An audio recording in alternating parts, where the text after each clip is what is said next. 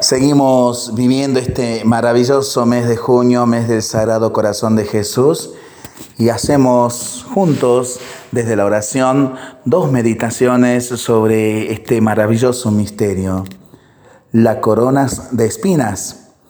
Si observas al corazón de Jesús, pruebas un sentimiento de pena.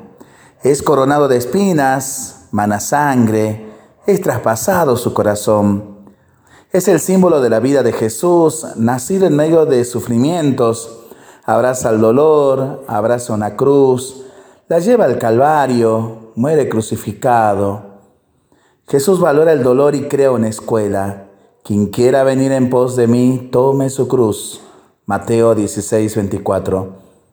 Es una frase un poco amarga, un poco triste, pareciera que un poco amigable, pero es así.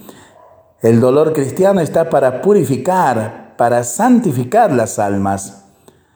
La cruz que Él te da es aquella que es buena para ti. Trata de tener devoción a tu cruz. Ámala como la amaron los santos, como la amó Jesús. Y para entender un poquito más este misterio, ¿por qué no hablar del amor de Dios? De hecho, Jesús te ama y te da su corazón símbolo de amor. Sobre este corazón se enciende una llama que quiere extenderse e inflamar todos los corazones. Jesús te ama. He venido, dice Jesús, a traer el fuego sobre la tierra. ¿Y qué puedo desear sino que ese fuego se encienda? Ese fuego era nada más y nada menos que del amor. Mírate a ti mismo.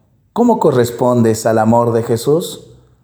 Lo amas con todo tu corazón, con todas las fuerzas. A la mañana, cuando te despiertas, ¿tienes un pensamiento para Jesús? ¿Le rezas durante el día alguna jaculatoria? Te invito a que juntos digamos, Sagrado Corazón de Jesús, en vos confío. Dulce Corazón de María, sé la salvación del alma mía. Glorioso San Antonio de Padua, ruega por nosotros. Lo seguimos rezando y pensándolo en familia y entre amigos. Mientras lo hacemos, pedimos al Señor su bendición para este día y para esta semana que iniciamos. Le seguimos pidiendo por el fin de la pandemia, de las guerras y por el buen tiempo para nuestras vidas, nuestros animalitos y nuestros campos. Y nosotros responsablemente nos cuidamos y nos comprometemos a ser verdaderos instrumentos de paz que el Señor nos bendiga en el nombre del Padre, del Hijo y del Espíritu Santo. Amén. Que tengamos todos una excelente semana.